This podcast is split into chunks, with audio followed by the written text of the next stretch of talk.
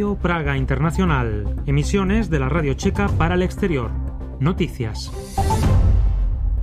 Chequia obtendrá 32 millones de euros para reforzar la frontera exterior de la Unión Europea. Patra, el Festival de Cine LGBT celebra en Praga una nueva edición. Fotografías de Jaroslav Kuchera de la época de la normalización se exhiben en Praga.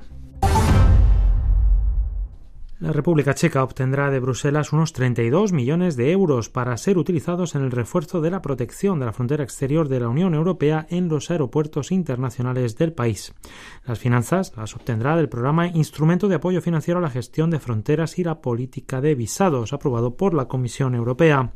El dinero será utilizado sobre todo para reforzar y modernizar los sistemas informáticos y el equipamiento en los puestos de control en los aeropuertos, según sostuvo este jueves Clara Portavoz del Ministerio del Interior.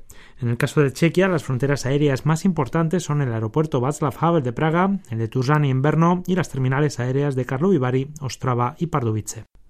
Dentro de la serie de entrevistas de evaluación del trabajo de los diferentes ministerios, el jefe del gobierno checo, Peter Fiala, visitó este jueves el Ministerio de Trabajo y Asuntos Sociales. Durante su encuentro con el ministro de esta cartera, Marian Jurečka, hablaron del cumplimiento del programa gubernamental y de la superación de los impactos de la crisis energética. El miércoles Fiala había dicho que a raíz de la crisis relacionada con la invasión rusa de Ucrania, la coalición de gobierno checa procederá a una revisión de su programa.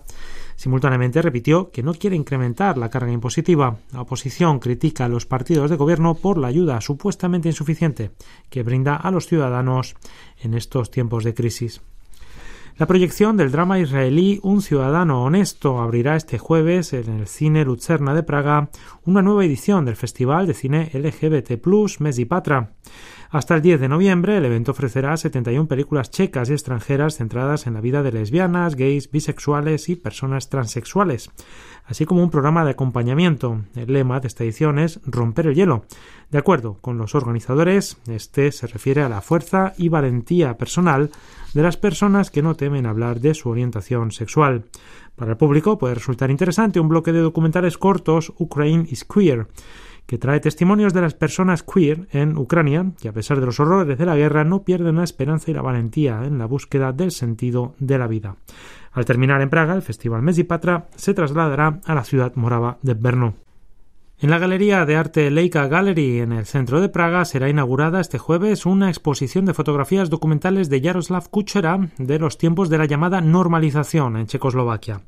La muestra, titulada La calma antes de la tormenta, refleja la situación en el país después de la ocupación soviética en 1968 y hasta la revolución de terciopelo en noviembre del 89. Kuchera tenía 22 años cuando, siendo estudiante de la Universidad Técnica de Praga, vivió el trauma de la ocupación de agosto del 68. Fue entonces cuando decidió dedicarse a una de sus mayores aficiones, la fotografía, de manera profesional. Se dio cuenta de que la fotografía podía aprovecharla como un instrumento importante que le permitía reflejar la vida cotidiana a su alrededor, los problemas de la gente, sus anhelos y su postura hacia el régimen comunista. Fue así que surgieron los ciclos de fotografías de Kuchera de los albergues estudiantiles, las calles y pasajes de Praga, las cervecerías, puestos de comida rápida, así como del campo dedicados a personas que se encontraba por el camino, dijo Kuchera. La muestra se prolongará en Praga hasta el 15 de enero de 2023. Un frente frío llegará a la República Checa este viernes desde el oeste, informa el Instituto de Meteorología. Las temperaturas el fin de semana no sobrepasarán los 13 grados y los cielos permanecerán nublados. El domingo por la noche los termómetros podrían marcar solo un grado. El viernes las temperaturas podrían llegar todavía hasta los 16 grados en las zonas del este del país, pero desde el oeste vendrán lluvias y una paulatina caída de las temperaturas. Así, en las zonas occidentales de Bohemia, las temperaturas oscilarán alrededor de 10 grados este viernes. El domingo los termómetros podrían marcar entre 9 y 13 grados y se prevé que este tiempo se mantenga durante la próxima semana. Estas han sido las noticias en Radio Praga Internacional ofrecidas por Daniel Ordóñez.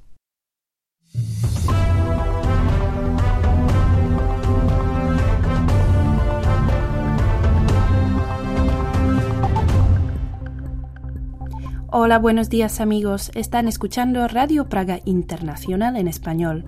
Después del noticiero, esta vez a cargo de Daniel Ordóñez, permítanme adelantarles los temas seleccionados para la presente emisión. En primer lugar, les ofreceremos una nota sobre el proceso para la autodeterminación de género en Chequia. Aunque es uno de los países más restrictivos de la Unión Europea, cada vez más personas la solicitan. Después les informaremos sobre el nuevo Memorial de Literatura de Praga que abrió sus puertas al público la semana pasada. Y también incluiremos en la presente emisión nuestro espacio Legados del pasado, Testimonios del presente, en el que les revelaremos nuevos descubrimientos relacionados con el personaje de Yaroslav Pala, hombre acusado de causar la masacre del pueblo de Lidice durante la Segunda Guerra Mundial. Soy Martina Kutkova y en nombre de todos mis compañeros de la redacción iberoamericana les agradezco su atención y les deseo una agradable escucha. El proceso para la autodeterminación de género en Chequia está entre los más restrictivos de la Unión Europea. Aún así, cada vez son más los solicitantes. Les informa Daniel Ordóñez. En 2013, el Ministerio de Salud checo aprobó 47 solicitudes de cambio de género, mientras que el año pasado la cifra ascendió ya a 195. Cada vez son más las personas que inician el proceso legal para el cambio de género, aunque el camino a la autodeterminación está limitado en Chequia por requisitos médicos estrictos. Peter Weiss, investigador del Instituto de Sexología del Hospital Universitario General de Praga, habló así para la radio checa sobre el largo periodo de exámenes médicos previos a la reasignación oficial. Necesitan asegurarse de que la decisión es la correcta. Eso es importante tanto para ellos como para su médico. Durante este periodo de prueba, algunas personas descubren que la reasignación de sexo no es lo más adecuado para ellas. En Chequia, el proceso suele durar varios años y conlleva largos exámenes por parte de sexólogos, psiquiatras, endocrinos, así como de ginecólogos o urólogos. Además, los solicitantes deben someterse a terapia hormonal durante al menos 12 meses de forma previa a la cirugía, obligatoria, de reasignación de sexo. Para Weiss, el largo proceso médico y legal es una forma de asegurar que las personas interesadas en someterse al cambio de género estén contentas con el cambio, ya que la re-reasignación no está permitida en el país. Incluso bajo estas condiciones, los datos revelan que el número de personas que no se identifica con el género que les fue asignado al nacer y solicita un cambio a nivel oficial ha aumentado de forma considerable en la última década. Uno de ellos es Tobias, un joven de 22 años que empezó a darse cuenta de que se sentía incómodo en su propio cuerpo cuando tenía 14. Actuaba como un chico, parecía uno, me sentía como uno. Se lo conté por primera vez a mi amiga, que era mi compañera de piso en aquel momento. Cuando me dieron las hormonas por primera vez, me sentí increíblemente feliz. Cuando me desperté después de la operación, pasó lo mismo. Ahora la vida es mucho mejor. Sobre el aumento en el número de solicitudes en la última década, Weiss opina que las cifras cada vez más altas se deben a que existe una mayor aceptación social hacia las personas transgénero. El número de personas transexuales en la población es probablemente estable. No hay motivos para pensar que el número de personas homosexuales, transexuales u otras minorías haya cambiado radicalmente en los últimos años. Es solo que la actitud hacia esas minorías, la tolerancia, la empatía y la conciencia de la población lo que está cambiando. Pese al cambio, todavía queda mucho camino por recorrer para satisfacer las demandas por las que el colectivo trans lucha a nivel internacional. A día de hoy, solo seis países de la Unión Europea permiten la autodeterminación de género de forma independiente a cualquier intervención médica o judicial. Chequia, junto a Eslovaquia, Polonia, Finlandia, Austria o Estonia, pertenece al grupo de países que todavía requiere de requisitos médicos intrusivos. Tras el rechazo el pasado mes de abril de una propuesta para derogar las leyes que establecen la operación de cambio de sexo como condición para la transición oficial de género por parte del Tribunal Constitucional checo, parece que la libre autodeterminación de género tendrá que esperar.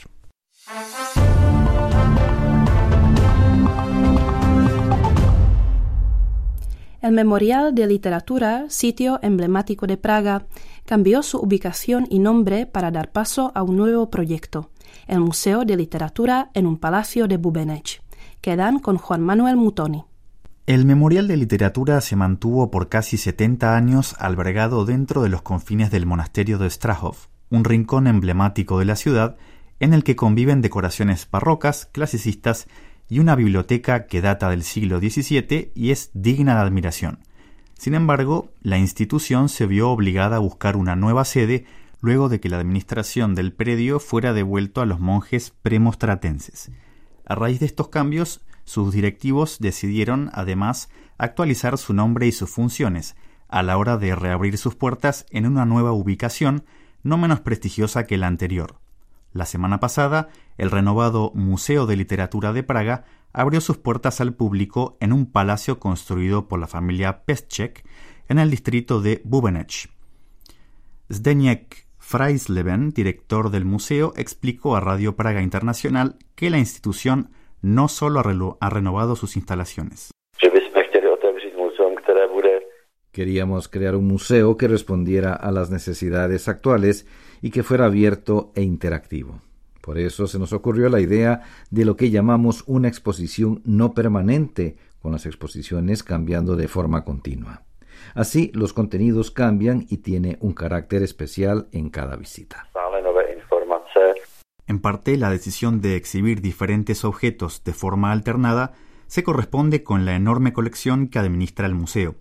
Los valiosos manuscritos y documentos son tan numerosos que sencillamente no podrían exponerse todos al mismo tiempo.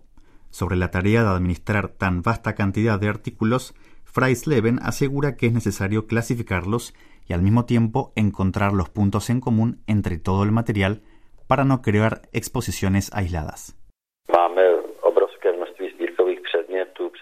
Tenemos más de 7 millones de artículos de colección, desde los literarios como manuscritos, cartas, archivos y libros, hasta objetos de arte como la colección de Iri Karasek del Bovice. El museo tiene tres departamentos, colecciones de arte, un archivo literario y una biblioteca, y todos ellos están estrechamente interconectados.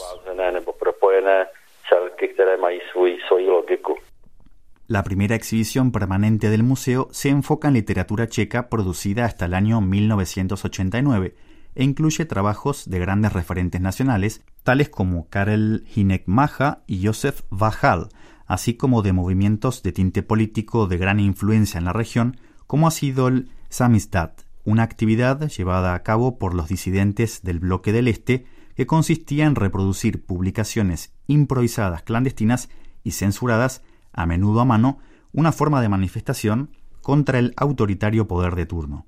Estos documentos solían pasar de manos de lector a lector.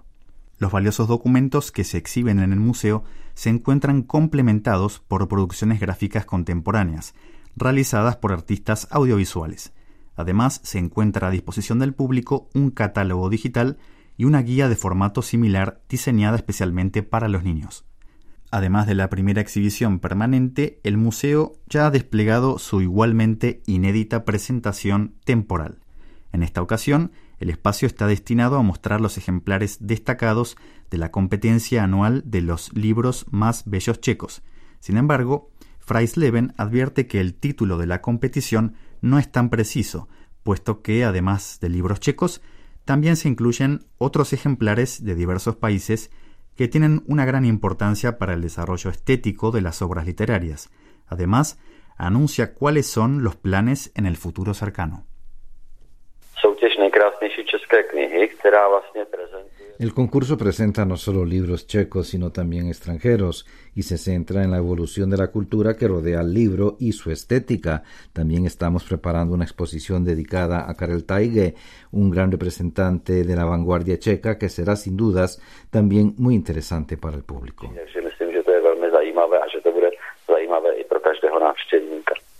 Si bien las exposiciones permanentes y temporales son motivo suficiente para visitar el museo, cercano al parque Stromovka, sus visitantes podrán disfrutar también de las salas de estudio y de investigación, así como de talleres diseñados especialmente para niños. Del mismo modo, la nueva ubicación de este centro permite disfrutar de los espacios verdes abiertos que rodean el imponente palacio. Por fuerza del destino, la vivienda que perteneció a una de las familias más ricas de la preguerra es ahora propiedad de los amantes de la literatura checa.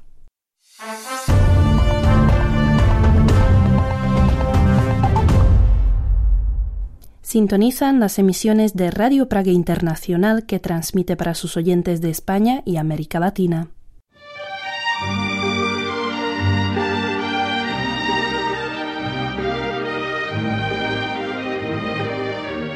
Legados del pasado. Testimonios del presente.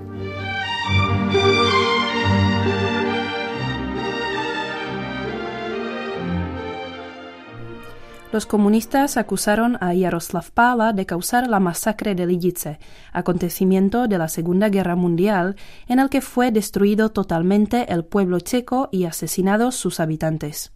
Las cartas de Pala recientemente encontradas prueban que el régimen dio estos pasos para poder confiscar sus propiedades.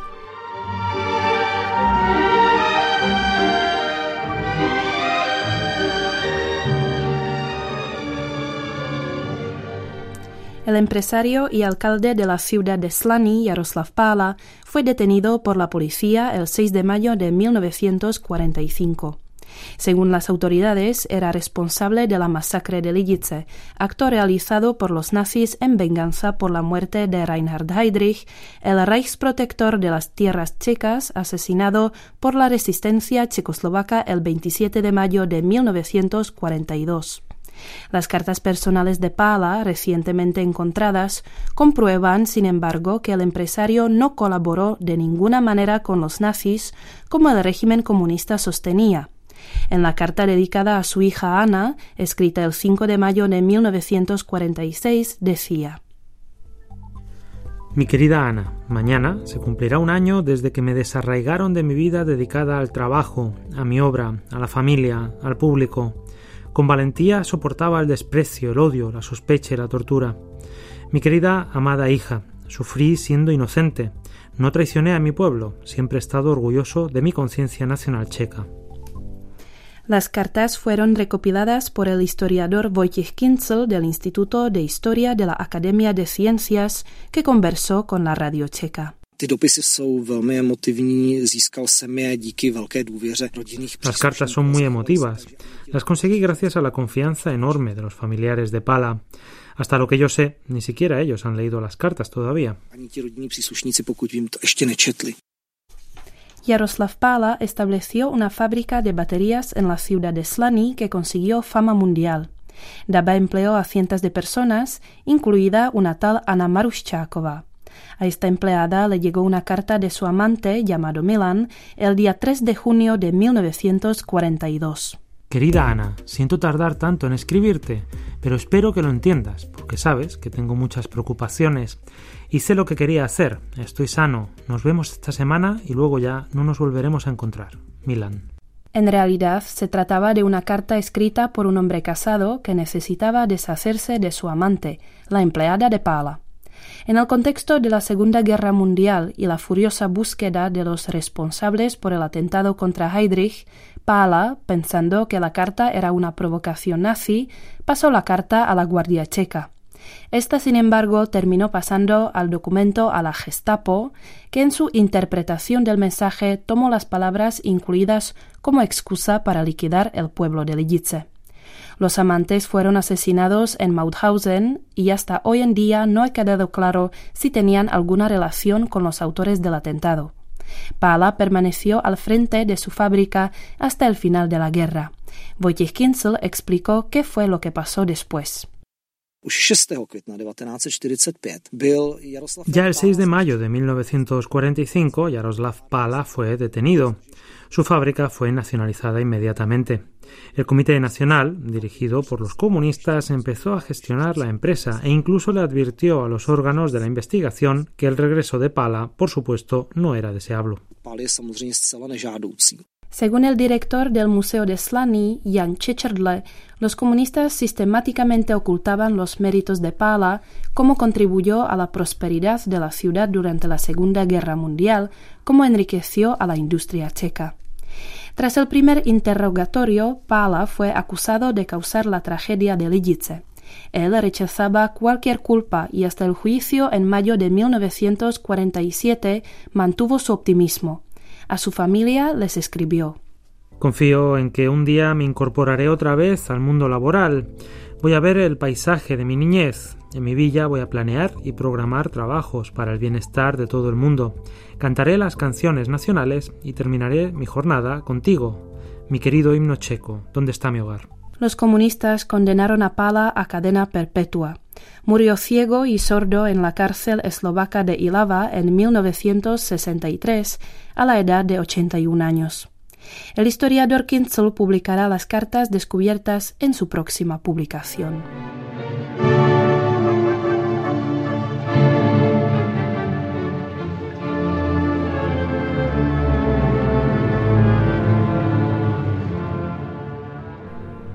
Siguen en compañía de Radio Praga Internacional. Hable checo con Radio Praga.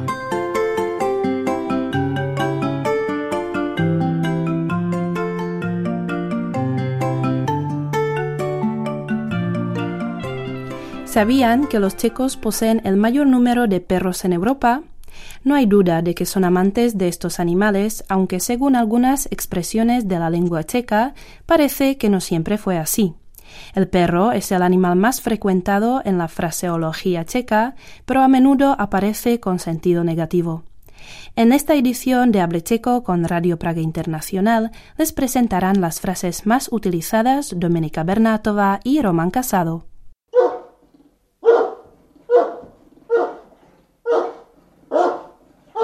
¿Qué tal el fin de semana en tu pueblo, Dominica? La verdad es que muy mal. La palmo hay un perro. Chipl tan pez. Lo siento, soy Emilito. ¿Y de quién era? Chibil. A ver, esta expresión coloquial la utilizamos para hablar de un lugar donde no pasa absolutamente nada. No hay gente ni movimiento. Vamos, un aburrimiento. Nuda. Mientras que si en un lugar hay demasiada gente, decís que hay tantas personas como perros. Y Lo que tiene sentido, ya que según las estadísticas, más del 40% de familias checas tiene al menos uno. Así que en Chequia hay muchos perros. De todas maneras, siento que no lo hayas pasado bien. Espero que no te enfades. Doufám. Si te digo que yo tuve un fin de semana estupendo. Hicimos una barbacoa, grilovačka, con mis amigos. Y como siempre hubo mucho cachondeo, lo que en checo se dice legrace o psina. Y la última también deriva de la palabra perro. Aunque el significado original de la palabra psina es escalofrío, zimnice, pero hoy día se utiliza para hablar de algo divertido. Qué extraño el cambio de significados en checo. No entiendo qué divertido puede tener un escalofrío y tampoco qué tiene que ver con un perro. Ya sabes, cosas checas. Mira, te cuento el resto de mi horrible fin de semana, strashny weekend. Aparte de haber hecho un tiempo de perros, si así, es decir, muy malo, el colmo fue que todo el rato tenía que escuchar los lamentos de mi primo que estuvo quejándose, sí, de que su vida está debajo de un perro, más pod psa. Eso quiere decir que está peor que un perro. No entiendo por qué se utiliza esta expresión, ya que aparentemente la vida de los perros checos es estupenda. Pese a la crisis económica, los checos gastan cada vez más en la comida y cosas para sus mascotas, y mazličci. Los llevan a peluquerías, salones de masajes, a balnearios caninos. Por ejemplo, el año pasado invertisteis en vuestros perros cuatro veces más que en el arte. Me parece muy bien. Pero volviendo al tema de mi primo, es que rompió con su novia y dice que desde entonces ni le ladra un perro, ani pes po něm O sea que no hay quien se interese por él. Es que tu primo es frío como el hocico de un perro y es studený jako psí čumák, es decir, una persona cerrada y poco amistosa. A ver si cambia su actitud y a lo mejor encuentra a alguien. Ya sabes que al perro viejo no le puedes enseñar cosas nuevas. Starého psa novým kouskům nenaučíš. Además, siempre le echa culpa a todos a su alrededor. Por algo se dice que quien quiere pegar al perro siempre encuentra un bastón. Pero chce psa vždycky si hůl najde. Es decir, el que quiere perjudicar a alguien siempre encuentra un pretexto, záminka. Oye, quería pedirte un favor. Chtěla jsem tě požádat o laskavost. ¿Puedes coger hoy el turno de tarde por mí? Es que estoy muy cansada, jsem moc unavená y tengo que hacer unos recados. Musím si něco zařídit. Eh, vale. Como pones estos ojos de perro, děláš psi oči, o sea, pones esta mirada tan lastimosa, lo hago por ti. Aunque te advierto que tampoco estoy en buenas condiciones, así que hacerme responsable de tu trabajo es un poco como hacer a un perro guardar la carne. Psovi masosvěřit, es decir, un poco arriesgado. Seguro que lo harás muy bien. Te debo una, más tú umnie. Y el fin de semana te invito a una barbacoa a mi casa. Lo pasaremos muy bien, ya que habrá un cachorro, štieně, y como siempre vamos a hacer pedazos de perro, dělat psíkusy. Eh, bueno, creo que acabas de confundir un poco a nuestros oyentes, así que hay que aclarar que no pensamos comernos un perro. Un cachorro es una expresión coloquial para un barril de cerveza, sud piva, de 25 litros. Y hacer pedazos de perro, dělat psíkusy, significa hacer tonterías y pasarlo bien.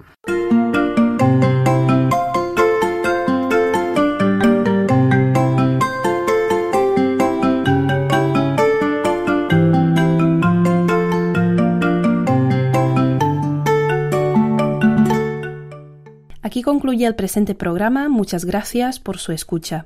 Si quieren seguir informados de lo que sucede en Chequia, pueden consultar nuestra página web espanol.radio.cz, así como las redes sociales Facebook y Twitter, y escuchar el podcast Chequia en 30 minutos. Les deseamos todo lo mejor y no olviden que también mañana estaremos esperándoles aquí en Radio Praga Internacional. Hasta luego.